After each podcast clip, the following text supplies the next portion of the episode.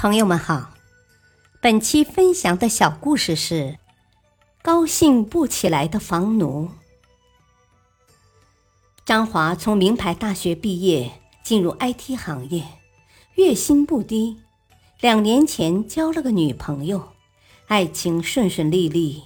现在已到谈婚论嫁的时候，别的年轻人都为结婚买房发愁，张华却不担心。父母攒了一辈子的钱，四十万，都拿出来帮他买房子，而且不要他还，这是多美的事儿啊！几个人能得到这样的家庭赞助呢？张华很是得意，他看中的房子六十万，自己只需要贷款二十万，十五年还清，加上利息，每年还款不到两万元，多轻松啊！房子买下了，婚也结了，张华着实高兴。但没过多久，他就笑不出来了。半年后，同窗的几个铁哥们儿找到一个好项目，大伙商量创业，每人出二十万。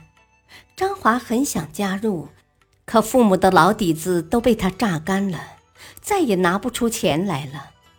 房子因为还欠着银行的钱，也无法抵押贷款。眼看同学们的公司红红火火的搞起来了，半年就赚了三百万，而且前景还好得很。自己仍待在原先的公司里，没上也没下，可就不知道该往哪里发展。他暗暗后悔，当初不该一下子就交掉四十万。应该留下一半，作为寻找机会自己做点事的资本。大道理，张华没有把钱种交给银行，而是交给了房地产公司。不论交给哪家，他面临的困境是一样的，失去了创业发财的机会。感谢收听。再会。